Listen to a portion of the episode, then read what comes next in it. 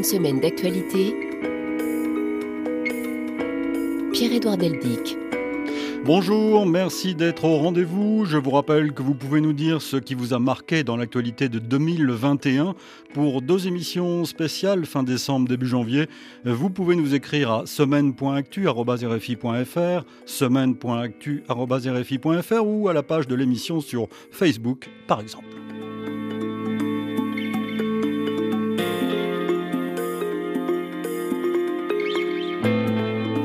Nous nous retrouvons pour un nouveau point sur 7 jours d'événements grâce au reportage de la rédaction bien sûr. Nous partirons ainsi pour l'Ukraine, la Chine, l'Éthiopie, le Nigeria par exemple. Une semaine d'actualité donc, une émission que vous pouvez aussi retrouver téléchargée sur votre plateforme préférée et écouter sur l'application RFI Pure Radio.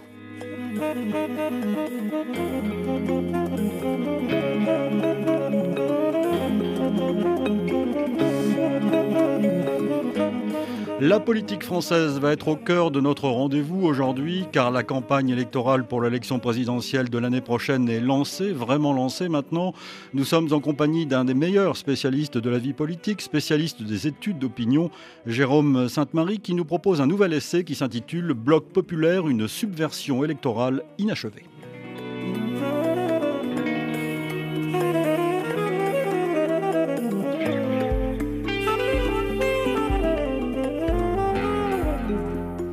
Bonjour Jérôme Sainte-Marie. Bonjour. Ravi de vous retrouver à ce micro. Ça y est, on peut dire que la campagne est lancée maintenant. Hein. oui, absolument. La scène d'exposition euh, vient de s'achever avec la primaire de la droite.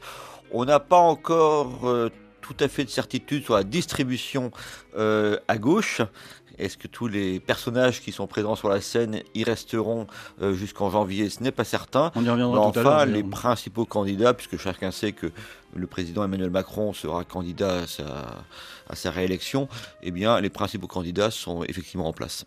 Alors, nous allons parler de, tout cela dans, cette émission et nous allons parler de ce que vous appelez les, les blocs qui ressurgissent grâce à vous.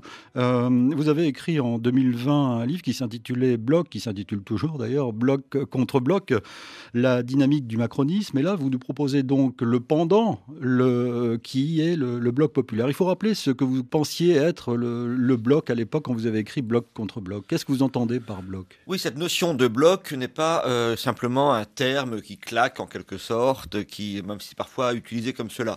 Cette notion de bloc, elle est empruntée à un théoricien italien de l'entre-deux-guerres qui s'appelait Antonio Gramsci et euh, qui était un théoricien marxiste, hein, pour dire les choses très clairement, euh, qui avait euh, considéré qu'il y avait un bloc historique qui se formait à, en Italie, qui était la réunion de trois dimensions en fait. Une dimension sociologique, donc des, il se référait, comme je le fais d'ailleurs, comme j'essaye de le faire, euh, à la notion de classe sociale, donc une dimension sociologique, ensuite une dimension idéologique, euh, pour le macronisme par exemple, pour ce que j'appelle le bloc élitaire, euh, sa sociologie c'est les cadres, les retraités et une partie des véritables élites, sa, son idéologie, deuxième étage si j'ose dire du bloc, c'est euh, le progressisme, c'est-à-dire un mélange de libéralisme et d'européisme, et puis euh, sa forme politique, troisième étage, si j'ose dire, du bloc, Mhm. mm -hmm. après la, la, couche sociale, la couche idéologique, la, couche, la forme politique, c'est bien sûr euh, le macronisme et Emmanuel Macron lui-même. Le bloc populaire, lui, c'est tout à fait différent, c'est symétrique en quelque sorte, c'est sa sociologie, sa base, c'est euh, électoral, c'est les ouvriers, les employés et les petits indépendants, c'est-à-dire ce petit peuple de travailleurs du privé qui a un sentiment d'être exploité et qui s'est mobilisé lors des Gilets jaunes, pour être très précis. Mm -hmm. euh, son idéologie, c'est le souverainisme, voire le nationalisme et sa forme politique euh, la moins inachevée, ce serait euh, Marine Le Pen et le Front National. Donc en fait, on voit bien que ce courant nationaliste s'est largement euh, substitué à la gauche pour représenter les intérêts des classes populaires. Et Jérôme Sainte-Marie, vous utilisez le mot bloc et non pas le mot front. Bien sûr, parce que le front, c'est une notion très utilisée, bien sûr, dans le courant, dans le mouvement ouvrier français, dans le courant marxiste.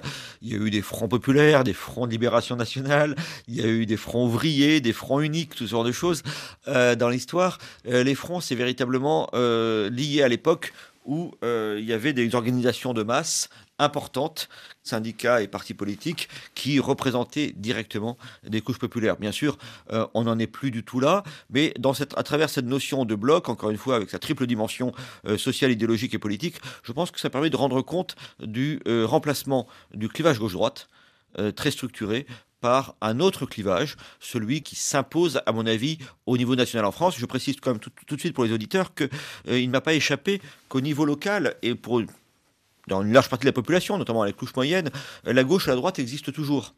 C'est une des raisons de la crise politique française, c'est que l'ancien clivage gauche-droite persiste, mais qu'il est concurrencé, et à mon avis, lors des échéances nationales, par exemple la présidentielle, largement remplacé par un clivage qui lui est perpendiculaire, ce clivage bloc contre bloc.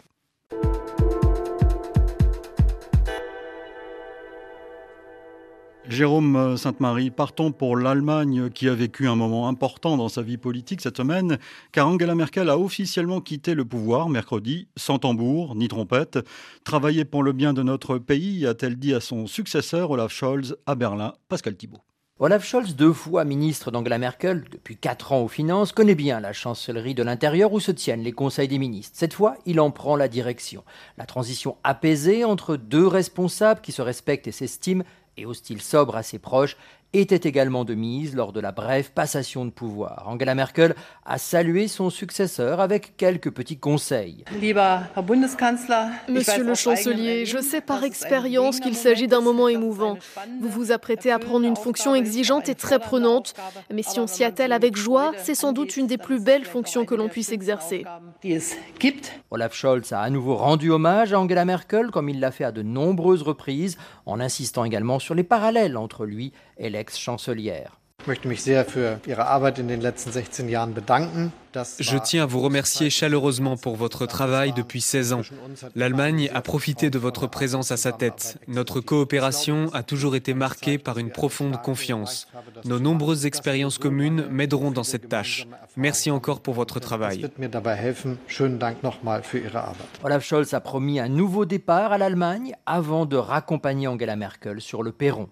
C'est très symbolique. Le nouveau chancelier allemand a effectué son premier voyage hors de son pays, en France et à Bruxelles, siège de l'Union européenne, hier, vendredi. On vous en parle dans nos journaux. Il a rencontré Emmanuel Macron, le président français qui, la veille, avait fixé comme objectif de la présidence française du Conseil de l'Union européenne, qui débute donc le 1er janvier prochain, de rendre l'Europe puissante dans le monde, dit-il, proposant de réformer Schengen pour mieux protéger les frontières européennes et Maastricht pour un nouveau cadre budgétaire, une intervention non sans arrière-pensée, Valérie Gasse. Emmanuel Macron n'a pas voulu dire qu'il serait candidat, mais en convoquant une conférence de presse, la deuxième seulement de son quinquennat sous cette forme, à quelques mois de l'élection présidentielle, même si c'était pour parler d'Europe, il savait bien que cette question lui serait posée. Il a donc botté en touche, mais a aussi coupé court aux espoirs de ceux qui attendent qu'il entre dans l'arène de la campagne rapidement. Je l'ai dit et je vous le redis, le mandat que m'ont confié les Françaises et les Français, je l'exercerai jusqu'au dernier quart d'heure. Président en exercice, Emmanuel Macron se place de fait au-dessus de la mêlée des candidats à la présidentielle, Éric Zemmour notamment, sur lequel il fait mine de ne pas vouloir porter de jugement. D'abord, il n'appartient pas au président de la République, quel qu'il soit, de qualifier ou disqualifier un candidat à une élection à venir. C'est au peuple français de décider souverainement. Comme en surplomb, Emmanuel Macron profite de son statut pour définir les règles du jeu de la campagne présidentielle? Quels que soient les choix démocratiques qui seront faits au printemps prochain, et ils doivent se faire dans le calme, le plus grand pluralisme, la plus grande liberté de discussion, d'échange et de controverse, car la controverse, c'est l'esprit français. Mais la haine, c'est la haine de la France. Et donc, le rôle du président de la République, c'est d'éviter cela. Un rôle qu'il n'a pas l'air pressé de vouloir quitter. Suite d'une semaine d'actualité en compagnie euh, ce samedi de Jérôme Sainte-Marie, puisque j'ai un expert des affaires politiques, de l'histoire politique française et de la vie euh, politique contemporaine. Je vais vous poser la question, euh, Jérôme, que pensez-vous de cette position aujourd'hui d'Emmanuel Macron, c'est-à-dire candidat sans être candidat, tout en étant candidat? Oui, c'est assez classique. Vous savez, en 1988, euh, pour euh, sa réélection, François Mitterrand avait attendu, je ne sais plus, mais quelques semaines avant le scrutin pour dire qu'il était de nouveau candidat, ce que tout le monde, ce qui était bien sûr un secret de Polichinelle. De la même manière, tout le monde est certain qu'Emmanuel Macron sera de nouveau candidat. Sa situation n'a rien à voir avec celle de son prédécesseur François Hollande, qui avait finalement déclaré forfait euh, à l'hiver 2016. Et donc, Emmanuel Macron peut d'autant plus être candidat que sa position est conforté. C'est-à-dire que c'est un président qui est minoritaire depuis le départ. Euh, il n'a pas réussi à faire de son idéologie, euh, le, pour rester dans le cadre de mon analyse, mhm. de son idéologie, le progressisme, c'est l'idéologie dominante, c'est celle qui est au pouvoir tout simplement, qui est très europhile, on va dire, tout cela, très ouverte sur le monde. Cette idéologie demeure minoritaire, mais elle conserve la confiance, l'adhésion d'un bon quart des Français. Il faut bien voir que dans les intentions de vote actuellement, au premier tour, 25% à peu près des inscrits voteraient pour le président sortant, c'est même légèrement supérieur à son score de 24% qu'il avait fait euh, lors du dernier scrutin.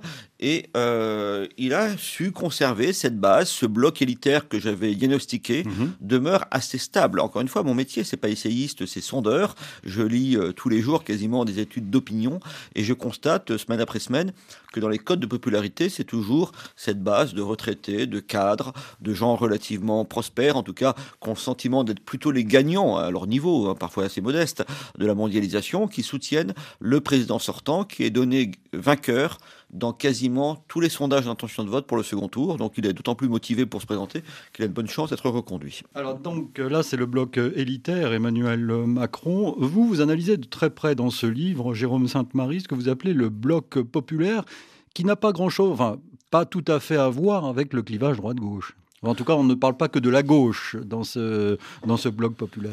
Oui, dans, je, je dois être tout à fait honnête. Il y a deux ans, quand, deux, trois ans, quand je diagnostiquais, c'était à la sortie de la crise des Gilets jaunes, l'existence d'un bloc élitaire, c'était assez facile parce qu'il était clairement construit, ce bloc était au pouvoir, et euh, le livre précédent avait reçu un très bon accueil parce que j'avais mis des mots sur des choses que les gens, je crois, percevaient assez clairement. Le bloc populaire, c'est beaucoup plus compliqué, parce que euh, ce bloc populaire s'est construit au début du quinquennat très largement en réaction à la politique du chef de l'État, à la politique du bloc élitaire, et euh, cette euh, construction dialectique, si j'ose dire, a été largement interrompue par la crise du Covid qui a gelé les rapports de force sociaux et politiques dans le pays, qui a en quelque sorte anesthésié l'opinion. Ce bloc populaire, il a une base sociologique, je le répète, c'est-à-dire les ouvriers, les employés, les petits commerçants et artisans, ces classes populaires du privé, eh bien, ça représente quasiment, vous savez, la moitié de la population active. Les ouvriers, je le répète et je l'illustre dans ce livre, les ouvriers n'ont pas disparu. Ils existent encore. Hein, vous... Et les employés leur ressemblent comme des frères ou plutôt comme des sœurs. 2018, euh, dans votre livre, vous notez ce, chiffre. 2018, la, de, la population active était euh, constituée à hauteur de 27,5% d'employés et à hauteur de 19,8% d'ouvriers. C'est quand même important. Oui, ils ont des hein. revenus euh, tout à fait stagnants et très bas. Ils n'ont pas de patrimoine, pour ainsi dire. Et ils ne sont pas en situation de payer des droits d'héritage, loin de là. Ils partent peu en vacances, etc. Donc je ne veux pas faire du misérabilisme, mais cette réalité sociologique, euh, elle est euh, très apparente, ne serait-ce que dans les chiffres, encore une fois, et elle est euh, relativement tue parce que, évidemment, c'est des gens qui consomment peu. Les publicités, par exemple, s'adressent très peu à ces gens-là, mais ils existent. Ces gens-là, ils sont un sentiment d'être abandonnés, pas seulement par les forces de droite, mais aussi par les forces de gauche, qui s'intéressent davantage à des enjeux culturels qu'à des enjeux euh, économiques et sociaux, qui s'intéressent davantage aux classes moyennes. Et donc ces gens-là, ils ont trouvé, faute de mieux sans doute d'ailleurs, un peu par défaut, une expression, une défense de leurs intérêts à la fois identitaires et, euh, sociaux, euh, financiers, dans le vote nationaliste. Donc c'est un, bloc qui est en réalité inachevé parce que autant Emmanuel Macron a, à mon avis, de manière, euh, il a même écrit, donc il y, a des, traces très précises dans ses discours. Il a une vraie volonté de construire un bloc élitaire. Alors que du côté euh, du Rassemblement national, pour des raisons idéologiques évidentes, c'est une idéologie nationaliste qui nie même l'existence des classes sociales. Euh, c'est un, gain presque inespéré que d'avoir ce vote populaire, mais ce n'est pas consciemment, volontairement construit.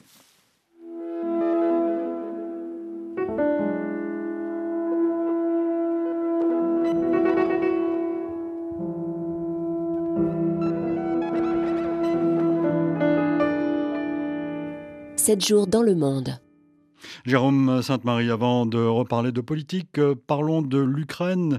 Joe Biden et Vladimir Poutine se sont parlé mardi par vidéo interposée sur fond de montée des tensions sur la question de l'Ukraine. Les deux chefs d'État ont mis sur la table de leurs divergences, présence de troupes russes à la frontière pour Washington, éventuelle adhésion de l'Ukraine à l'OTAN pour Moscou. Et pendant ce temps-là, aux alentours de Kiev, des civils se préparaient à l'éventualité, dans un horizon proche ou lointain, d'une attaque massive de l'armée russe sur les grandes villes ukrainiennes. Écoutez par exemple ce reportage de notre correspondant en Ukraine, Stéphane Sioran. Il s'est rendu à l'entraînement d'un bataillon de la défense territoriale ukrainienne.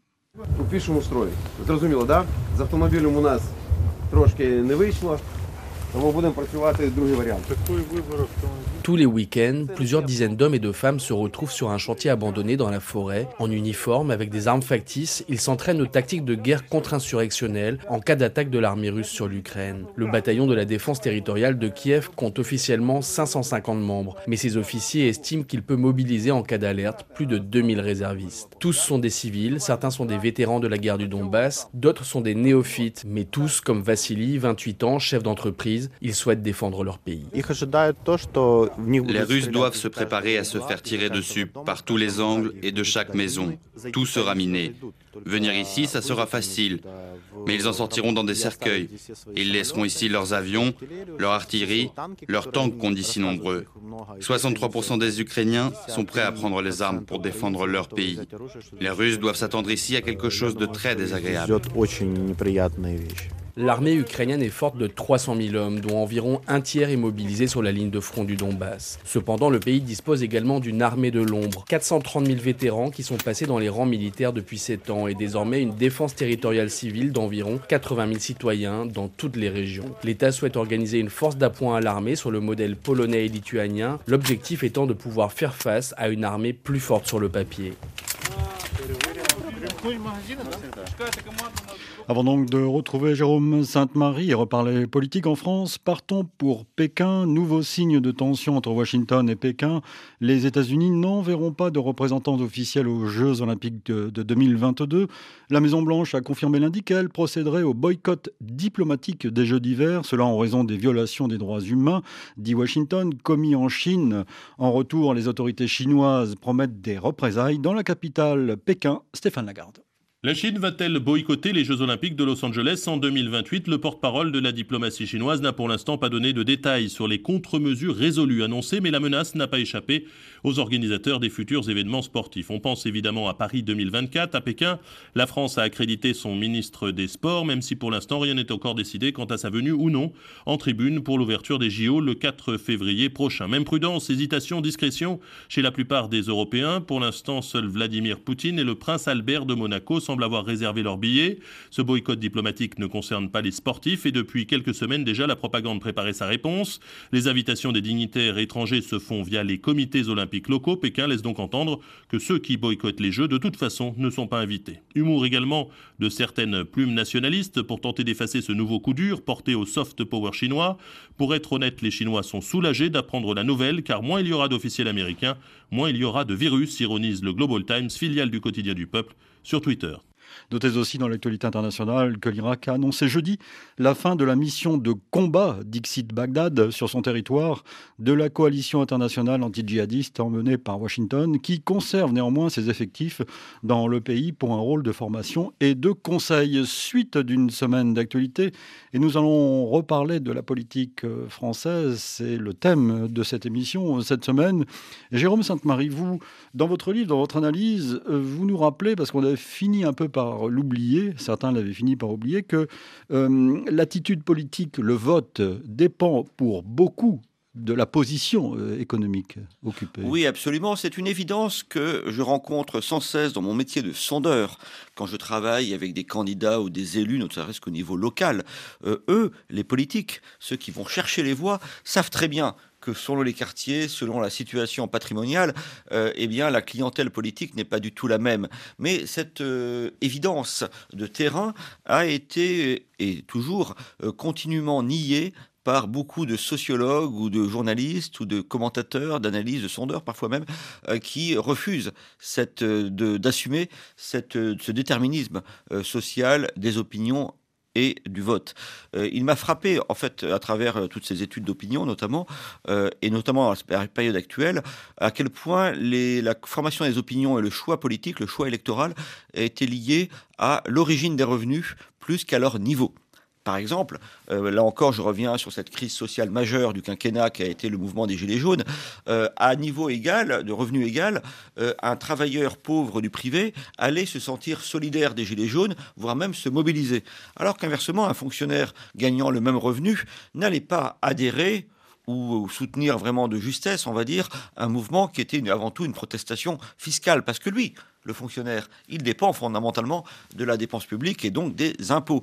Euh, vous avez des oppositions de, de ce genre. Euh, la question de la propriété, qui est une question qui était très importante autrefois et qui a pratiquement disparu du discours politique, sauf pour dire qu'il faut payer moins de droits de succession désormais. Cette question de la propriété, la propriété du logement notamment, est absolument décisive. On ne comprend pas, par exemple, pourquoi les grandes villes françaises deviennent des villes de gauche si on ne mesure pas à quel point ces grandes villes ont été, euh, justement parce que les spéculations immobilières énorme. On a l'impression que c'est des villes riches. Oui, c'est des villes très riches d'un point de vue immobilier, mais euh, peuplées par des gens qui payent énormément de loyers. Et donc, il y a une pression euh, de la dépense immobilière sur les revenus qui explique, dans ces grandes villes où il y a plus de locataires que dans la moyenne nationale, qui explique que ces gens-là, malgré des revenus tout à fait décents, euh, et, un sentiment de frustration euh, sociale qui les porte, et financière donc, qui les porte vers un vote de gauche. Voilà quelques exemples qui fait qu'à mon avis, on n'a pas fini de parler des déterminismes sociaux du vote. Donc le vote de classe existe toujours alors ce vote de classe avait pratiquement disparu en réalité parce que la gauche et la droite étaient des partis de classe moyenne qui trouvaient des alliés de second tour, bon dans les élites mais surtout dans la catégorie populaire. Il y avait en 2012, lors du second tour entre M. Hollande et M. Sarkozy, les différences sociologiques de ces deux grands électorats étaient euh, très peu significatives. Euh, ça a été réveillé par euh, la démarche même d'Emmanuel Macron et, depuis pour aller très très vite, hein, plus vous avez d'argent en 2017, c'est très simple, hein, plus vous votez pour Emmanuel Macron, moins ou pour François Fillon d'ailleurs aussi, mais et moins vous avez d'argent, plus vous votez pour Marine Le Pen. Alors que les candidats de gauche et de droite, c'est beaucoup plus composite. C'est ça qui est amusant, c'est que ce clivage de classe ne s'exprime plus massivement par le clivage gauche-droite. Alors nous allons remonter le, temps, euh, Jérôme Sainte-Marie, avec euh, dimanche la première réunion publique du candidat Éric Zemmour, candidat officiel, dans un climat tendu à Villepinte, au nord de Paris. Donc reportage de Julien Chavannes. Éric Zemmour est resté imperturbable. Quelques minutes après son arrivée sur scène, des chaises volent dans un coin de la salle.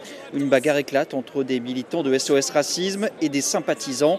Presque au même moment, le candidat assure qu'il n'est pas fasciste. Moi, fasciste, Vous avez raison, ben voyons. Je suis le seul à défendre la liberté de penser, la liberté de mettre des mots sur la réalité, pendant qu'ils rêvent tous d'interdire nos meetings et de me faire condamner.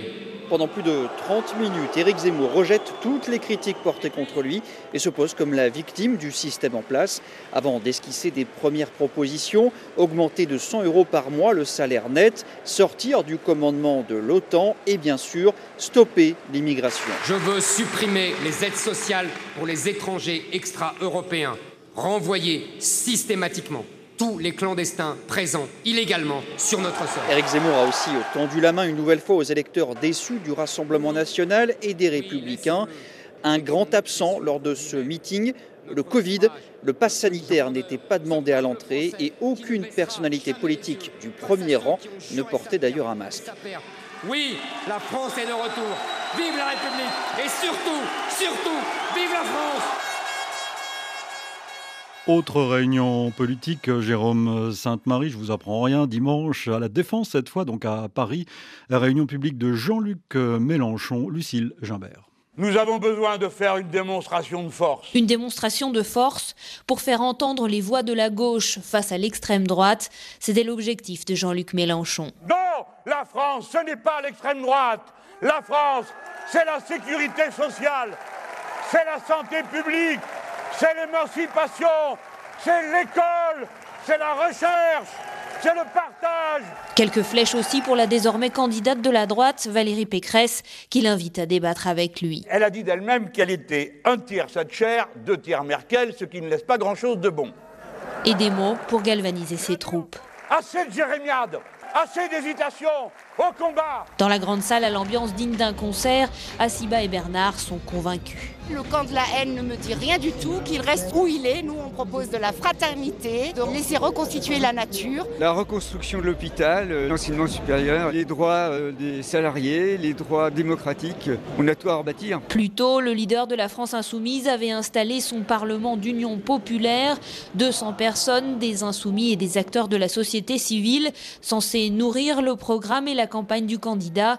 Une façon de susciter l'union par la base, a défendu Mélenchon alors que la gauche pâtit des candidatures multiples. Vous écoutez Réfi, vous avez raison. Une semaine d'actualité. Nous sommes en compagnie de Jérôme Sainte-Marie qui a écrit Bloc populaire, une subversion électorale inachevée, un livre publié aux éditions du CERF.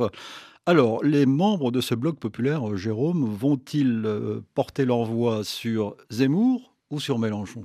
Probablement ni l'un ni l'autre. Encore une fois, ces deux blocs élitaires et populaires ne rassemblent pas toute la population française. C'est chacun un quart à peu près, mais ils polarisent la société, ils polarisent le débat public. Mais entre ces deux blocs, il y a à peu près 50% de membres essentiellement de classe moyenne qui se réfèrent toujours au clivage gauche-droite.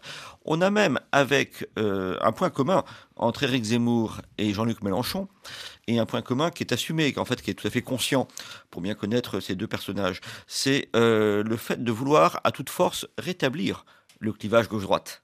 Jean-Luc Mélenchon, en 2017, n'utilise pas, pour ainsi dire, le mot gauche. Il parle du peuple, il parle de la nation, etc. C'est une campagne relativement populiste et d'ailleurs très réussie, celle de Mélenchon en 2017. Celle d'Éric Zemmour, lui, euh, qui a beaucoup réfléchi à ces questions-là également, et avec lequel j'avais débattu justement sur le livre précédent, et lui s'oppose à cette notion de bloc en réalité, et veut rétablir le clivage gauche-droite. C'est pour ça d'ailleurs qu'il y a eu un débat très tôt dans la pré-campagne entre Jean-Luc Mélenchon et Éric Zemmour, c'est qu'ils sont d'accord sur un point, peut-être un seul, c'est celui de rétablir à toute force ce clivage gauche-droite. Ça permettrait, c'est une façon également d'éviter une expression populaire euh, propre. Jean-Luc Mélenchon. Quel est l'intérêt pour eux d'essayer de, ressusciter ce, clivage? Bah, De se renforcer mutuellement, c'est-à-dire que ce clivage soit le même.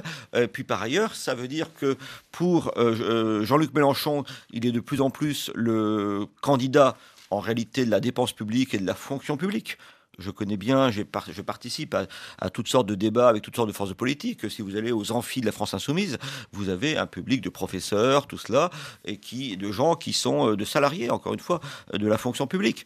Eux, c'est véritablement sa base sociale.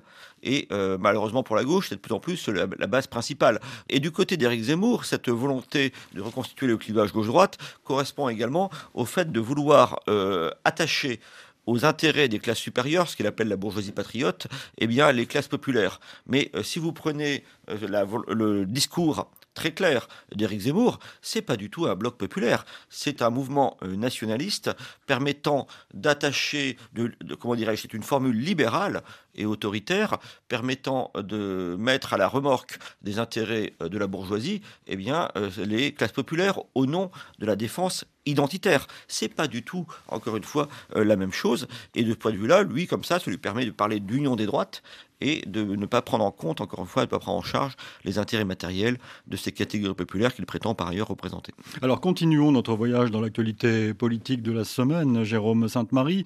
Lundi, la candidate des Républicains Valérie Pécresse, donc élue officiellement samedi dernier, il y a juste une semaine, était dans le sud-est, dans les Alpes-Maritimes, sur la terre d'Éric Ciotti, arrivé à la deuxième place et qui va compter dans sa campagne. Reportage cette fois de Lucille Gimbert. Il est né dans la maison là-bas, la maison jaune.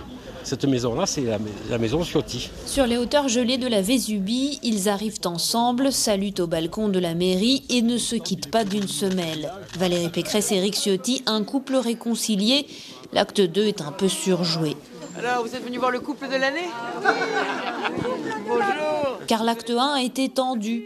Le député finaliste a mis un coup de pression ce week-end pour que lui et ses idées proches de l'extrême droite ne fassent pas de figuration. Le député Éric Poget, porte-parole de Valérie Pécresse. Qui est un petit peu des tensions, des pressions, ça fait partie de la vie. Ce qu'il fallait pas surtout, c'est renouveler les erreurs de 2016. La négociation s'est faite au déjeuner à Nice. Seule concession publique de la part de Valérie Pécresse, elle accepte de pimenter son programme. Moi, j'ai été très sensible dans le programme d'Éric Ciotti à tout un volet baisse d'impôts, notamment sur l'impôt sur les successions, donc c'est une piste. Mais pas question de tandem. Dans le parti gaulliste, il y a un chef, en l'occurrence une chef, Et il y a aussi, à côté de ce chef, des personnalités. Éric Ciotti, ce sera un des piliers de ma campagne. Et Éric Ciotti s'y plie. Avec Valérie, derrière elle, c'est elle qui a été élue, c'est elle qui a vocation à devenir le chef de l'État. L'opération déminage est réussie. Pendant ce temps-là, très affaiblie, pour le moins divisée, la gauche française reste engluée à quatre mois de l'élection présidentielle. Donc, signe de ce désarroi, la proposition d'une primaire formulée par la candidate du Parti socialiste, Anne Hidalgo, et par Arnaud Montebourg, aussi Julien Chavannes. Folle journée à gauche, tout commence avec Arnaud Montebourg. Le candidat de la remontada lance un appel à l'union des candidatures à gauche, quitte à jeter l'éponge. Je suis prêt à offrir ma candidature à un projet commun et un candidat commun. Et j'invite mes concurrents et mes camarades à faire de même. Arnaud Montebourg prêt à se sacrifier si un candidat s'impose. C'est le pari d'Anne Hidalgo. La candidate annule un déplacement à La Rochelle pour être sur le plateau du 20h de TF1 avec une proposition, une primaire ouverte à gauche. Il faut organiser une primaire de cette gauche, arbitrée par euh, nos concitoyens. Je sais qu'ils seront très nombreux, très très nombreux à vouloir y participer parce qu'ils souhaitent retrouver l'espoir. Incapable de créer une dynamique, Arnaud Montebourg et Anne Hidalgo jouent la carte du rassemblement avec un objectif, pousser l'écologiste Yannick Jadot et l'insoumis Jean-Luc Mélenchon à participer à une primaire et éviter le mur du premier tour. Une autre personnalité de gauche pourrait, elle aussi, lancer un appel à l'union, non sans arrière-pensée. Christiane Taubira entretient les rumeurs sur un possible retour dans la course à l'Élysée. Cette proposition de la maire socialiste de Paris, Anne Hidalgo, s'est vue opposer un refus cinglant de tous les concurrents écologistes, communistes et de la gauche euh, radicale. Euh, Jérôme euh, Sainte-Marie, d'abord un mot de commentaire sur, j'allais dire, cet attelage Pécresse-Ciotti qui semble efficace, puisque selon les, sondages, on cite rarement les sondages dans cette émission, Valérie Pécresse a fait une percée en une semaine. Elle est en deuxième position aujourd'hui. Oui, Valérie Pécresse, globalement, récupère le vote Fillon de 2017. C'est quand même 20% de l'électorat hein, que ce vote de premier tour et l'amplifie même pas. Enfin bon, c'est à peu près, à peu près ce niveau-là. Il faut bien considérer que la droite dite républicaine, la droite de gouvernement, euh, ses sympathisants ont sur les questions d'immigration ou de sécurité exactement les mêmes positions dans les sondages, le même jugement euh, de valeur que les sympathisants du Rassemblement national. Parfois même, on trouve dans certaines études euh, des, euh, des positions sur ces sujets régaliens, comme on dit, donc encore une fois, sécurité, islam, immigration, des positions plus tranchées, plus rudes, disons, chez les électeurs de droite classique que chez les électeurs du Front National qui ont d'autres soucis en fait en tête. Donc ça, c'est le rôle de M. Ciotti que d'être le garant que ces préoccupations-là de la droite soient bien prises en, compte. Il joue un peu le rôle de ministre de l'Intérieur, en quelque sorte, de la candidate. Et pour euh, les autres sujets, notamment euh, sur euh, la, politique économique et sociale, cet électorat de droite est un électorat maintenant assez âgé. Plus de la moitié des électeurs de François Fillon étaient à la retraite, par exemple. Ils sont très attentifs à la question des droits de succession et à la question fiscale. Et donc, c'est des gens qui sont toujours très favorables aux réformes libérales et, et à la garantie, en quelque sorte, de l'euro, à la garantie de la construction européenne. Ce programme libéral eh bien, est totalement porté par, euh, en, matière, enfin, en matière économique, est totalement porté par euh, Madame Pécresse. Donc c'est un attelage qui a une certaine cohérence idéologique, en fait, en tout cas qui correspond aux attentes de l'électorat de droite. Avec Michel Barnier euh, pour les affaires européennes, les affaires européennes qui ne sont pas au cœur du débat de toute façon. Oui, enfin, c'est un électorat en quelque sorte qui a du patrimoine, qui a un peu de, plus d'argent que la moyenne des Français et qui considère qu'on peut parfaitement abdiquer notre souveraineté économique au profit euh, de l'Europe, que c'est plutôt une garantie pour la permanence de leur épargne et de leur train de vie. Alors parlons de, la gauche, continuons à parler de la gauche, puisqu'on parlait de Mélenchon, Jean-Luc Mélenchon tout à l'heure. Euh, triste situation euh, pour finalement pour Anne Hidalgo.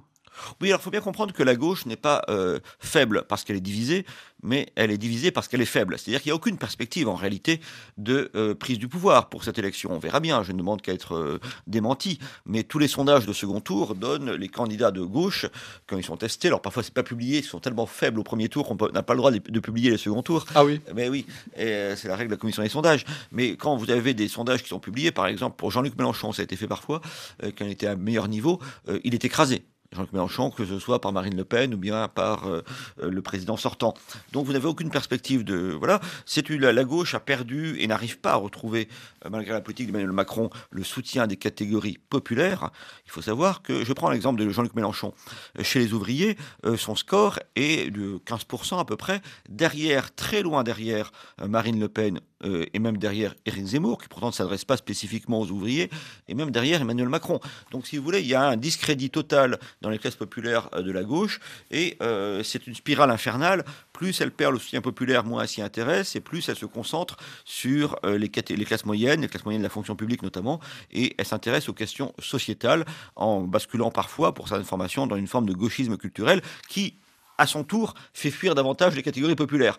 Donc euh, cette spirale-là, euh, infernale, n'a pas été interrompue et toutes les forces de gauche, en réalité, euh, ou écologistes, malgré la réalité des problèmes sociaux, mais la réalité des problèmes environnementaux, toutes ces forces-là sont largement discréditées pour l'instant, ça peut changer bien entendu, auprès de l'opinion française. Jérôme Sainte-Marie, quelle est la position de ce bloc populaire, si on peut être aussi abrupt, par rapport aux écologistes? L'indifférence l'indifférence très largement, c'est-à-dire que les préoccupations écologistes sont euh, partagées par toutes les Français. Et également, les catégories populaires sont également inquiètes pour le climat, voient bien que les choses se dégradent. Mais euh, les écologistes ne s'adressent ont eu beaucoup de mal à s'adresser à eux parce qu'ils ne prennent pas en charge, ça me paraît, je répète un peu toujours la même chose au fond, euh, eh bien les intérêts matériels. vous dites qu'ils sont carrément les représentants de, ce de ceux que l'on appelle les bobos aujourd'hui, d'une classe dominante. Non, non, non, je ne dis pas ça exactement. C'est-à-dire qu'il y a une sociologie très claire euh, des écologistes, visible lors de leur rassemblement. Euh, j'habite moi-même dans le 11e arrondissement de Paris, donc je suis un peu, si vous voulez, au cœur de Boboland, et je fréquente les librairies, je fréquente les cafés, etc. c'est assez marrant à voir.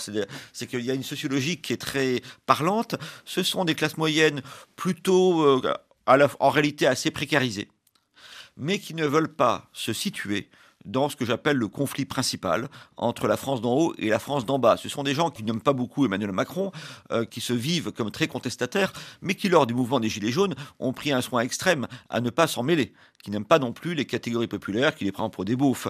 Tout ça a été très bien analysé par un auteur américain, en fait, qui s'appelle Thomas Frank, euh, dont je recommande la lecture, qui a écrit un bouquin sur qui est publié chez Agon, qui montrait qu'aux États-Unis, c'est à peu près la même chose, et c'est à peu près partout euh, la même chose. C'est-à-dire que ces classes moyennes, dans un climat de polarisation sociale de plus en plus prononcé dans toutes les démocraties occidentales du fait de la mondialisation. Peut-être que l'Allemagne, qui est plutôt gagnante dans ce jeu-là et se trouve un peu à l'écart de cette, de cette règle que je viens d'énoncer, eh bien, euh, ces catégories euh, moyennes, précarisées, etc., ce qu'on appelle les bobos, donc, eux n'arrivent plus à se situer et euh, se replient sur des positions défensives à travers des formations de gauche et écologistes. Ils prospèrent beaucoup chez les jeunes, les jeunes diplômés, qui ont un peu de mal à s'insérer dans la société. C'est pour ça que cette expression de bobo est un peu injuste. Ce ne sont pas des vrais bourgeois en réalité. C'est avant tout, je prends l'exemple parisien ou des, villes-centres où ils prospèrent, avant tout des locataires en réalité. Ce ne sont pas des vrais bourgeois et ce ne sont pas des vrais bohèmes. C'est-à-dire qu'ils ont une forme de, d'incertitude de l'avenir qui n'est pas liée à un choix personnel, mais au fait qu'ils appartiennent à des professions souvent plus ou moins précarisées. Donc euh, c'est, c'est des gens qui sont en réalité euh, comment dirais vilipendés par tous les discours dominants, mais qui sont dans une situation en réalité assez malheureuse. Jérôme Sainte-Marie, on s'aperçoit quand même que cet électorat euh, socialiste, communiste, euh, extrême gauche, pour dire des choses comme ça, de, Jean-Luc Mélenchon, écolo, représente une part importante du, euh, de l'électorat français. Or, les partis sont incapables de, de s'unifier. On se dit, en théorie, si chacun acceptait le principe d'une primaire, tout le monde euh, y gagnerait, non? Oui, mais c'est un peu trop simple. La gauche et les écologistes sont en réalité très divisés. Cette division, euh, elle est vécue dans le malheur par beaucoup tous les gens qui s'identifient encore à la gauche, mais qui ne sont pas très nombreux. Hein. La gauche demeure une formule, comment dirais-je, valorisante pour environ un Français sur cinq, d'après les sondages, hein, pas plus. Et la droite, d'ailleurs, c'est à peine plus, hein, c'est un Français sur quatre à peu près. Donc c'est insignifiant. La gauche, qui autrefois était un véritable, avait une portée presque magique euh, dans l'esprit public, mais qui aujourd'hui est très largement démonétisé. Par ailleurs, ce sont des gens qui sont très divisés. À la base, euh, puisqu'on est sur RFI, on vient de parler de l'Ukraine, par exemple, et de la Russie. Eh bien, entre ce que dit M. Jadot et ses amis, et ce que dit M. Mélenchon et ses amis sur la Russie et sur l'Ukraine, c'est pas du tout la même chose. Sur l'Union européenne, ce n'est pas du tout la même chose. Sur les États-Unis, ce n'est pas la même chose. Sur les interventions extérieures de la France, ce n'est pas la même chose. Il y a une gauche, en quelque sorte, atlantiste et européenne, et une gauche beaucoup plus souverainiste et plus porté à des compromis avec la Russie et la Chine. encore une fois, il y a des problèmes, c'est-à-dire assez rassurant, c'est que ce n'est pas une simple question d'ego, c'est aussi des questions de fond qui fracturent la gauche.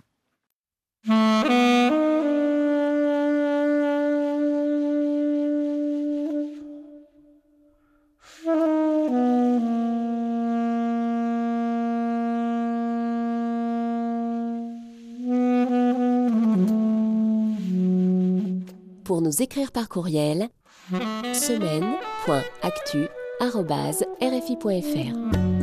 Notre adresse électronique, merci pour vos messages. Euh, je salue quelques auditeurs qui nous écoutent sur le continent africain, comme chaque semaine. Bonjour aujourd'hui à deux auditeurs de la République démocratique du Congo, Maboupa à Bukavu et Assandi dans le territoire de Fizi. Bonjour à Bourgeois qui nous écoute à Pala au sud-ouest du Tchad, à El Boubacar à Conakry, à Clyde à Yaoundé. Bonjour à Rona qui est journaliste à Dakar. Bonjour à Gérard à Cotonou. Enfin, je salue Muriel, Caroline et Elisabeth qui nous suivent en France.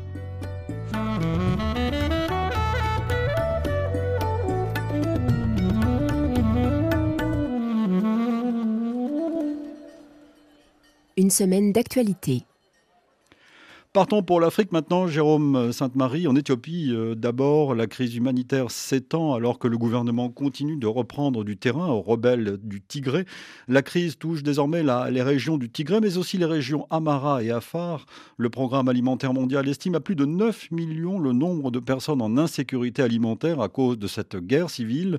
La région Amara en particulier a vu le nombre de déplacés se multiplier depuis novembre. Reportage de Noé Ochebodin à Debré-Biran, une ville de 200 000 habitants à peu près, à 3 heures de route d'Addis Abeba. Il y a encore deux semaines, Messikir Tsege, 23 ans, craignait que les insurgés tigréens du TPLF marchent sur Debre lui qui a déjà fui par deux fois leur avancée en région Amara. Euh, à ce moment-là, le TPLF n'était pas loin. On pouvait entendre les coups d'artillerie d'ici. Notre seule alternative était de fuir vers le sud et Addis Abeba. Mais la route a été fermée, donc nous étions condamnés à rester ici. La peur s'est notamment emparée de Nourad, 26 ans, lui qui a reçu une balle dans le bras au moment de fuir sa ville natale de Mersa au mois d'octobre. Je pensais qu'ils arriveraient ici et je savais ce qui m'attendait. J'étais désespéré. S'ils m'avaient trouvé avec ma blessure au bras, ils ne m'auraient pas épargné. Ils m'auraient pris pour un soldat ou un soutien du gouvernement. Mais finalement, la tendance s'est inversée ces derniers jours. L'armée fédérale est désormais sur l'avancée. Euh, trop tard, selon Samira Abdou, elle aussi originaire de Mersa.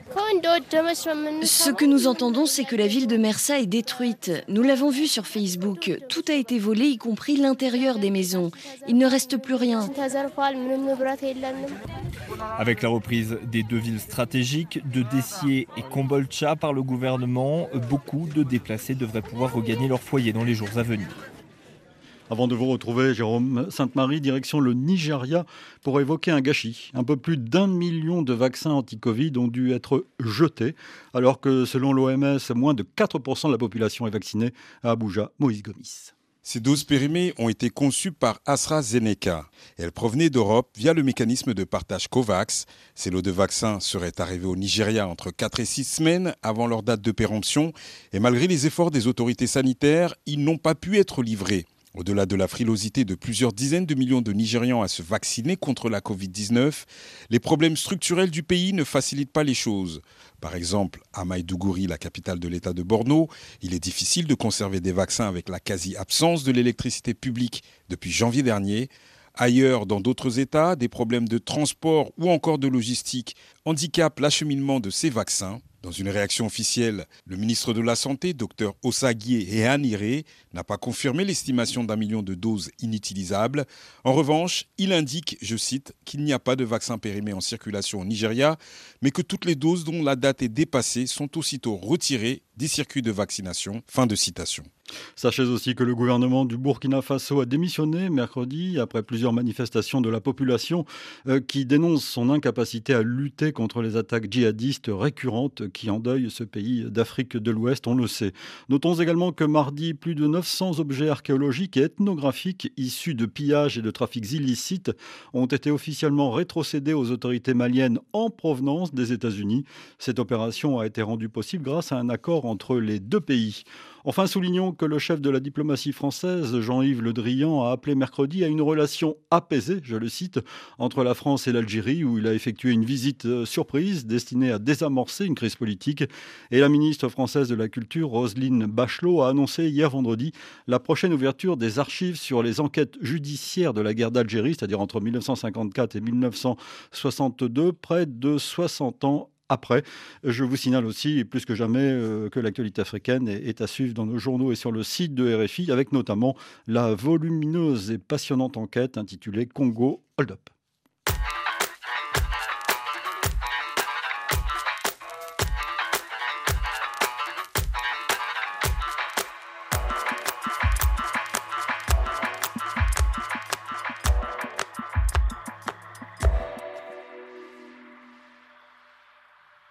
Suite de ce numéro d'une semaine d'actualité, après l'actualité africaine, nous allons revenir à l'actualité française, à l'actualité politique, euh, avec notre invité Jérôme Sainte-Marie, qui vient d'écrire donc ce livre sur le bloc populaire. Jérôme Sainte-Marie, à quel moment ce bloc euh, populaire pourra-t-il s'exprimer, je veux dire, s'exprimer dans les urnes?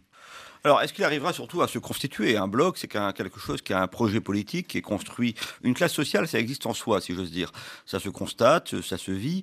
Euh, tandis qu'un bloc, ça correspond à un projet politique. Il a bien fallu que, euh, autour d'Emmanuel Macron, des gens souhaitent euh, aboutir à une nouvelle formule, à une forme de réunification du libéralisme et de la, et, de, réunification de la bourgeoisie, de la gauche et de la droite. Il faut qu'il y ait une euh, convergence d'intérêts. Euh, pour créer ce bloc élitaire. Le bloc populaire, c'est pas tout à fait évident. Euh, celle qui est le mieux placée pour le constituer, c'est que ça plaise ou non, c'est et je sais que ça déplaît à beaucoup, c'est Marine Le Pen. Mais en a-t-elle réellement la volonté? Ce n'est pas sûr du tout. Ce ne correspond pas spécialement à sa forme idéologique. Il est tout à fait possible que euh, le vote des classes populaires ne trouve pas véritablement son champion et que de nouveau, ça ne serait pas la première fois, que les classes populaires si importantes, les perdants de la mondialisation qui forment potentiellement une majorité euh, de Français, soient exclus en réalité du jeu politique. C'est pour ça, c'est même l'hypothèse la plus probable. Et c'est pour cela que moi je prévois un second quinquennat, si Emmanuel Macron a été réélu, euh, aussi tendu, et voire plus, que l'ont été les deux premières années de ce mandat, avant que le Covid mette en quelque sorte anesthésie la vie sociale et la vie politique française. Oui, parce qu'à propos d'Emmanuel Macron, vous parlez d'idéologie, Jérôme Sainte-Marie. Vous dites qu'il y a un vrai projet, notamment de restructuration de l'État. Vous avez quelques lignes assez euh, vives sur la la, désacralisation, ce que vous appelez la désacralisation de l'État. Oui, absolument. Il se trouve que je lis euh, depuis le départ les discours euh, d'Emmanuel Macron. Euh, je vois ce qu'il fait et on peut tout reprocher à Emmanuel Macron, sauf de ne pas dire ce qu'il fait. Il est extrêmement précis, il a pris des engagements publics, même dès sa candidature en fait, hein, devant voilà. Et c'est un projet qui est post-national. Il a encore réaffirmé récemment en prenant la présidence de la, enfin en annonçant sa présidence de l'Union européenne. Euh, quand il parle de double souveraineté euh, pour la France, et bien entendu, euh, ça signifie en fait que la souveraineté nationale, telle qu'elle est prévue dans la Constitution française, va être seconde par rapport à la souveraineté européenne. C'est un des paradoxes plaisants ou déplaisants, je ne sais pas, de ce bloc élitaire, c'est qu'il a un projet post-national, alors que le modèle du bloc historique de Gramsci, c'était précisément le projet national, le projet de réunification d'Italie porté par la bourgeoisie industrielle du nord de l'Italie. Merci Jérôme Sainte-Marie. Votre essai, publié aux éditions du CERF, s'intitule Bloc populaire, une subversion inachevée. Il est publié aux éditions du CERF. Une semaine d'actualité réalisée évidemment par Vanessa Rovensky. Nous vous donnons rendez-vous demain, dimanche, pour le magazine Idées. Nous serons cette fois en compagnie du philosophe Roger-Paul Droit, avec lequel nous ferons en quelque sorte un voyage dans les philosophies du monde entre Europe et Asie. Demain dimanche, 15h10, temps universel, 17h10, heure française sur RFI. Donc bon week-end, bonne semaine. Dans un instant, un nouveau point sur l'actualité du monde.